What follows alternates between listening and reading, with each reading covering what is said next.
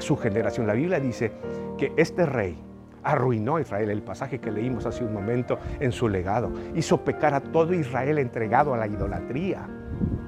Arruinó su generación, su vida, su familia, uno de los reyes más malvados y perversos de Israel.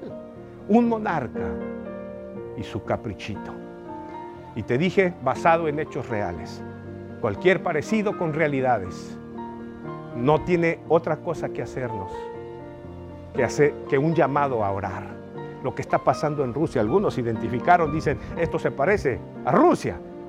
Los caprichos del monarca y pasar por encima de la gente matando a cientos no nos tiene que mover más que orar. Que la justicia de Dios se manifieste, pero también su misericordia.